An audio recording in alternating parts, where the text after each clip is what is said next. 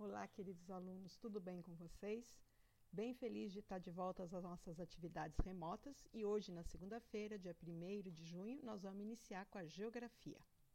Eu trouxe para vocês hoje um assunto bem interessante e, ao mesmo tempo, fácil da gente assimilar, que conta um pouco a história da evolução dos mapas. É um assunto bem interessante e hoje nós vamos enfocar a pré-história e a antiguidade. Por enquanto, eu vou dar um tchauzinho para vocês e vou deixar vocês aqui com o nosso mascote, o Coronguinha, e curtindo também os slides. Até mais, pessoal. Bom, os mapas. Uma, os mapas são um tipo de produto que estão muito presente na nossa vida, seja na forma de material impresso, mas principalmente através da produção digital, está presente no nosso dia a dia, nos smartphones, em todos os momentos quase que nós estamos na internet. O que, que é um mapa e para que, que ele serve? Um mapa ele é um tipo de produto que permite o registro e a localização de elementos que se encontram no espaço, bem como também facilita para nós a nossa localização em relação a esses outros elementos do espaço. A produção de mapas ela tem um conjunto de linguagem própria que é utilizada em todos os lugares para permitir uma fácil comunicação com o usuário. Ela é composta de linha, texturas, cores e textos, textos que são utilizados de forma padronizada para representar elementos da superfície. Todo esse conjunto de aparato são chamados os símbolos cartográficos. A cartografia, o que é? A cartografia é a área que produz os mapas. Ela é considerada um conjunto de operações científicas, técnicas, artísticas responsáveis pela elaboração desse material. Mas quando surgiram os mapas, afinal? Bom, vou começar contando um pouquinho da história, e para contar um pouquinho da história, eu vou bem longe, eu vou antes do homem saber escrever na pré-história. Vocês estão vendo aí uma figura rupestre, um conjunto de desenhos expressos em uma caverna, com uma largura bem grande, mais de 4 metros e meio de largura, numa caverna na Indonésia. Esse é um registro de esforços que os homens pré-históricos, ainda homens da caverna, faziam para registrar o seu cotidiano. Portanto, a utilização de traços, linhas e símbolos já era uma constante nas primeiras formas de organização da sociedade. Mas, na verdade, o primeiro mapa que se tem história é esse que vocês estão enxergando nessa imagem aqui. É o mapa de Gazur. Ele é considerado uma, o mais antigo mapa topográfico, ou seja, de superfície. Ele é pequenininho, cabe na palma da nossa mão, tem mais ou menos 7 centímetros de altura por 6 de largura. E foi confeccionado entre 2400 e 2200 anos antes de Cristo. A figura ao lado é uma tentativa, é um coroqui que tenta reproduzir o que estava gravado nessa tábua de argila cozida. Ela representa um trecho do rio Eufrates e entre eles cercados por montanhas. Esse rio representava o centro da sociedade suméria no Império de Acádia e é, foi um, um mapa utilizado para localização. Os historiadores consideram que esses símbolos que vocês estão vendo grifados nas laterais do mapa já faziam referência a uma busca de um posicionamento desse material de forma correta no espaço, indicando o que hoje nós chamamos de pontos cardeais, o leste, o oeste e o norte, de acordo com o movimento solar. Aqui eu coloquei para vocês, para vocês terem uma noção de onde esse mapa foi encontrado, o mapa da antiga região da Mesopotâmia, que hoje fica dentro do território do Iraque, no Oriente Médio, e dentro do país Iraque, na sua porção central, a região da província de Babil.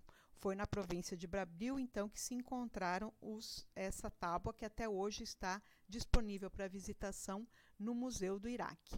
Eu coloquei essas duas imagens também para dar um exemplo de dois produtos cartográficos bem mais recentes. Aqui, uma cartografia clássica, que após impressão vira um, um mapa tradicional de papel, e aqui a imagem retirada do Google, que mostra então um material digitalizado com ampla capacidade de renovação é, a todo momento. Esse outro mapa já é de uma outra região do globo. Foi um mapa que foi gravado na pedra. Vocês podem ver que a dimensão é bem maior, ele tem 9 metros de largura por 4 de altura, gravado em pedras de arenito e foi produzido por povos que viviam no, no norte da atual Itália, mais ou menos entre 2000 e 1200 anos antes de Cristo. O que, que esse mapa representa? Ele representa as habitações, os campos que eram cultivados e um conjunto de estradas, vias e rios que eram importantes para aquela comunidade. Aqui eu trouxe para vocês terem uma noção da localização dele. Ele se encontra, esse material, para visitação no Museu Didático de Arte e Vida Pré-Histórica, que fica na região da Lombardia, no norte da Itália. Aqui nós estamos vendo o mapinha da Itália, com a região da Lombardia bem ao norte, e ao norte da Lombardia, nesse quadradinho, é a área da comunidade onde se encontra o mapa Bedolina. Esse outro mapa é super interessante. Ele foi localizado lá na região da Oceania, no arquipélago que nós conhecemos com o nome de Ilhas Marshall. Este mapa ele era confeccionado de produtos totalmente orgânicos né, e naturais. Ele era produzido por fibras de palma, que são esses feixes que vocês estão vendo, fixados junto com pequenas conchas, que são esses pontinhos menores que vocês estão enxergando. As continhas, pessoal, representavam cada uma das ilhas que compõem a região da atual Ilhas Marshall. E essas fibras, elas estão dispostas, parecendo um aramado bagunçado, mas na verdade elas representavam a, o sentido prioritário das ondas nessa região entre as ilhas. Como esses povos, eles eram os povos que na, eram navegadores entre ilhas e faziam trocas entre si, a direção das ondas era um aspecto muito importante para serem para ser cartografado e transportado quando eles navegavam de uma área para outra. Muito legal, né? Esse outro mapa é um mapa localizado numa região do outro lado do mundo, aqui no continente americano.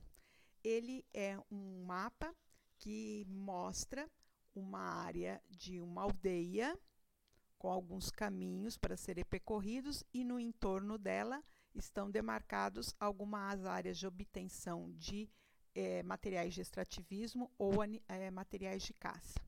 Esse mapa ele foi produzido por índios que viviam no Vale do Rio Colorado, no atual território dos Estados Unidos.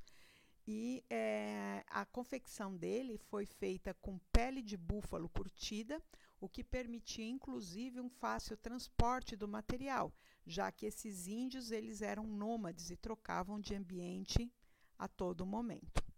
Esse mapa, como vocês podem ver aqui, ele é, se encontra disponível no Museu da América, em Madrid, na Espanha.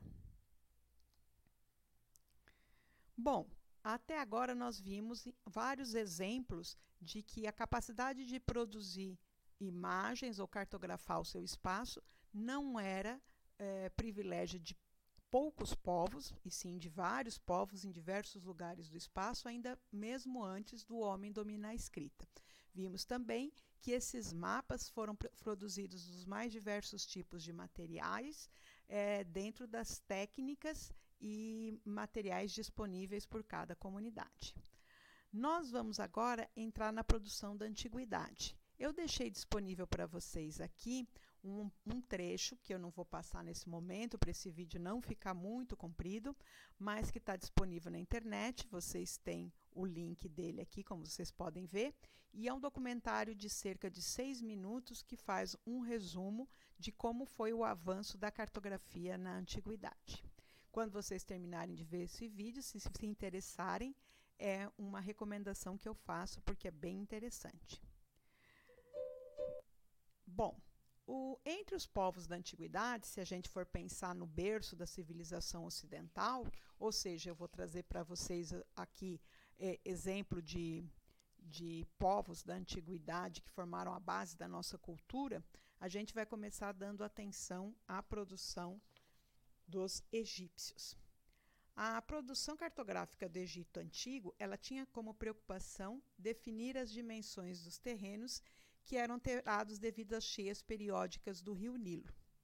Assim, o Egito, se tem notícia, foi o primeiro local que desenvolveu a agrimensura. E era necessário reconstruir os limites dos campos após cada cheira. Nessa imagem que eu trouxe para vocês, vocês veem aí a figura de um agrimensor delimitando terras. Ele é um, essa gravura está entalhada no túmulo de Maná, que era um escriba e era inspetor dos campos do faraó Tutmés no século 15 a.C. Eu queria que vocês é, observassem, prestassem atenção, que o escriba que está aqui, né, que era o agrimensor, ele segurava uma espécie de fita métrica para fazer a medição desses terrenos. Outro avanço que eu trouxe de exemplo para vocês é que os egípcios é, é, utilizaram também ou inventaram formas de medida é, como objetivo deles era demarcar as terras, já que os impostos é, dos faraós eram obtidos conforme a quantidade de terra que cada súdito tinha, é, eles inventaram unidade de medida como côvado ou cúbito, como vocês estão vendo aí, que é a medida utilizada para demarcar terras. Ela foi usada por vários povos antigos, inclusive depois pelos romanos, quando ela passou a ser chamada de côvado, que equivalia à medida de um estádio e meio. Um pé e meio, desculpem. Não estádio, pé, que é outra medida. Aqui eu trouxe para vocês o primeiro é, resquícios, obviamente, que está disponível no Museu de Turim, na Itália, do primeiro mapa topográfico e geológico conhecido. Ele foi produzido no papiro pelos egípcios, provavelmente elaborado em 1160 a.C., e o objetivo desse mapa foi orientar uma expedição de mineração promovida pelo faraó Ramsés IV, com o objetivo de obter blocos de pedra de arenito para a construção de templos religiosos. Esses fragmentos representam então uma passagem aqui, ó, próxima do mar, e algumas áreas demarcando a zona da mineração. Entre os povos antigos, é sem dúvida nenhuma os gregos que mais contribuíram para o avanço da cartografia, afinal todo o berço do conhecimento do mundo ocidental, ele teve origem na comunidade grega.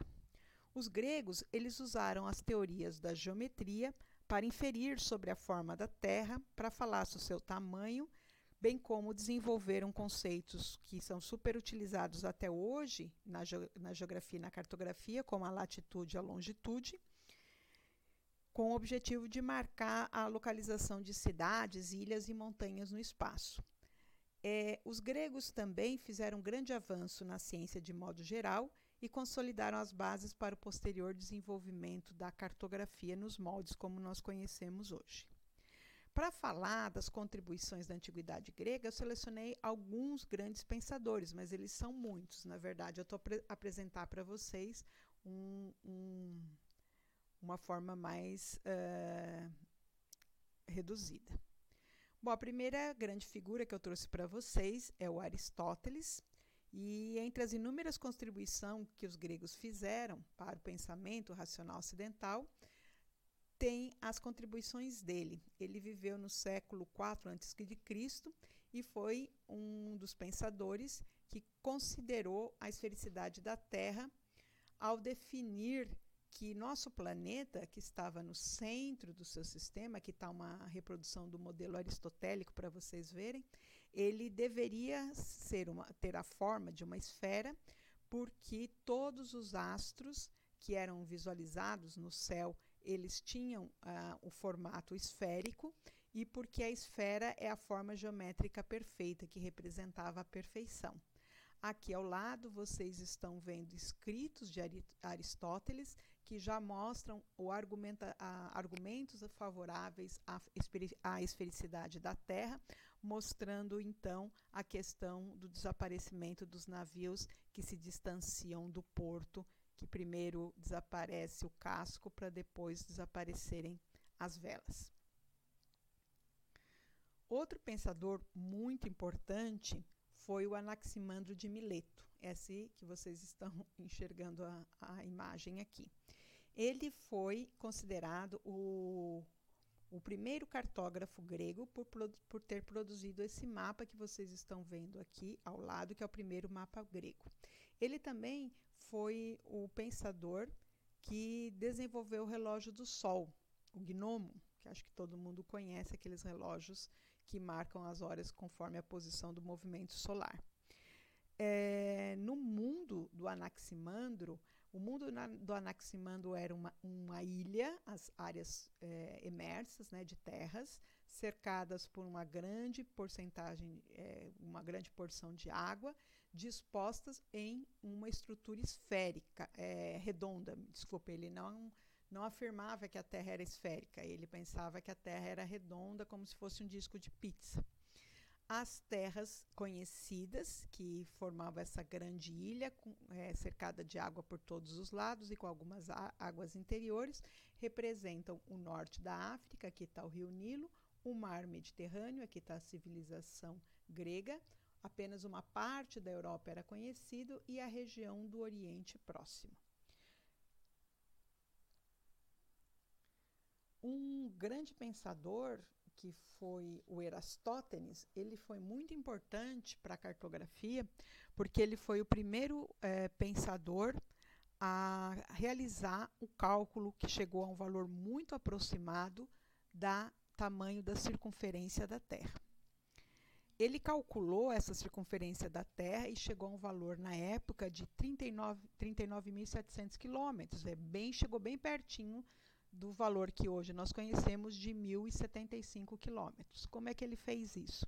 Ele fez uma experiência em que ele é, esperou o dia do início do equinócio de primavera do hemisfério norte e observou que os raios solares batiam no ângulo perfeitamente reto em uma cidade é, da região do norte da África, que hoje pertence ao Egito, né, mas nesse período estava sob o domínio dos gregos, que era chamada de cidade de Siena. Não é a Siena que se localiza na Itália, é uma cidade antiga cujo nome atual é Assuã. Nessa cidade, os raios solares formaram um ângulo perfeitamente reto com a superfície no dia 20 de de março do ano do experimento. Nesse mesmo dia, ele observou que em uma cidade não muito distante, que era a cidade do Cairo, esse mesmo raio solar no mesmo horário formava um ângulo de 7,2 graus com a superfície. Ora, usando os princípios da trigonometria, considerando que a Terra então era esférica, ele mediu a distância existente entre a cidade do Cairo e a cidade de Siena, e sabendo que a inclinação, a diferença de inclinação dos raios solares foi de 7,2 graus, aplicou uma regra de 3 trigonométrica e chegou ao valor da uh, circunferência da Terra.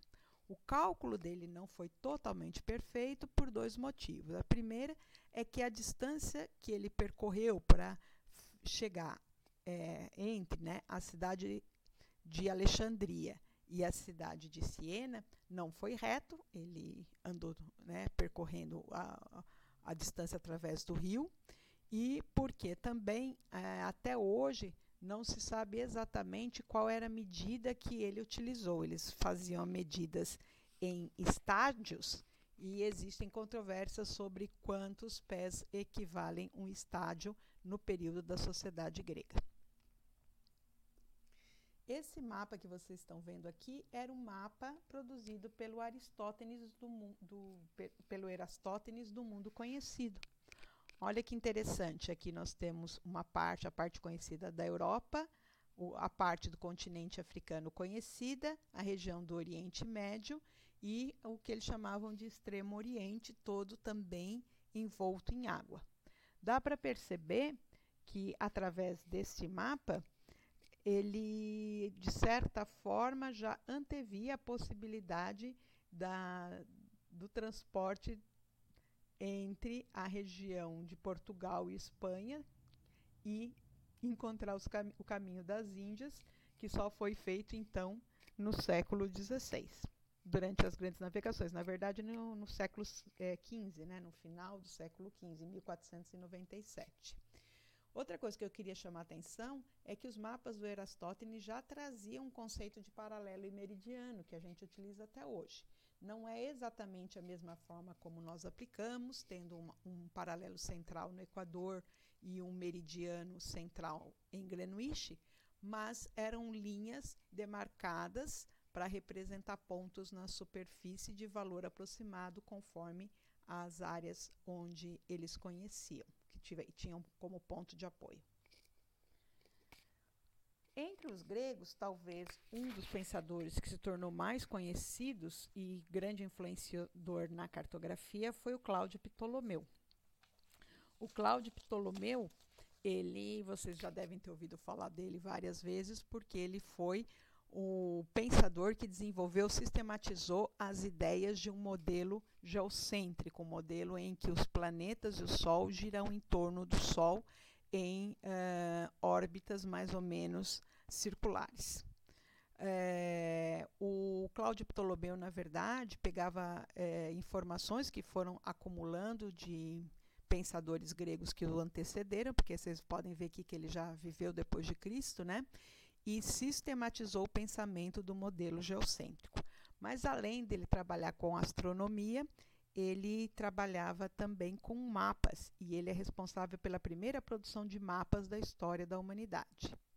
Esse aqui é um mapa produzido pelo é, Ptolomeu, que está contido numa obra chamada Geografia, produzida 150 anos depois de Cristo, e representava o mundo conhecido por ele, ou por, pelo aquilo que ele escutava dos viajantes. Aqui vocês têm bem representado a costa da Europa, que hoje é Portugal e Espanha, uma parte aqui que representa a Itália, a Península Grega, o norte do continente africano, aqui está o rio Nilo, o Mar Vermelho, o Oriente Médio e a região do Extremo Oriente. Podem perceber que já na concepção do Cláudio Ptolomeu eh, existiam terras não conhecidas ainda eh, cartografadas. Outra coisa que chama atenção, que talvez agora a gente eh, não possa aprofundar muito, mas vai ser assunto no, referente aos nossos estudos, é que ele já usava uma forma de construção de mapas geométrico que é chamada de projeção cônica, que nós vamos aprender mais para frente. Bom, é, após o domínio dos gregos por parte dos romanos, então já entrando na antiguidade romana, de 27 a 476 anos depois de Cristo, coloquei aqui um mapa para a gente ver as dimensões, né? de, que tomou o, o Império Romano para é, falar um pouquinho da cartografia desenvolvida por eles. É lógico que os romanos eles herdaram e ampliaram muito o conhecimento que já tinha sido produzido pelos egípcios, pelos gregos e até pelos povos árabes. E ele aplicou tudo isso na elaboração de mapa, deixando um grande legado de produção.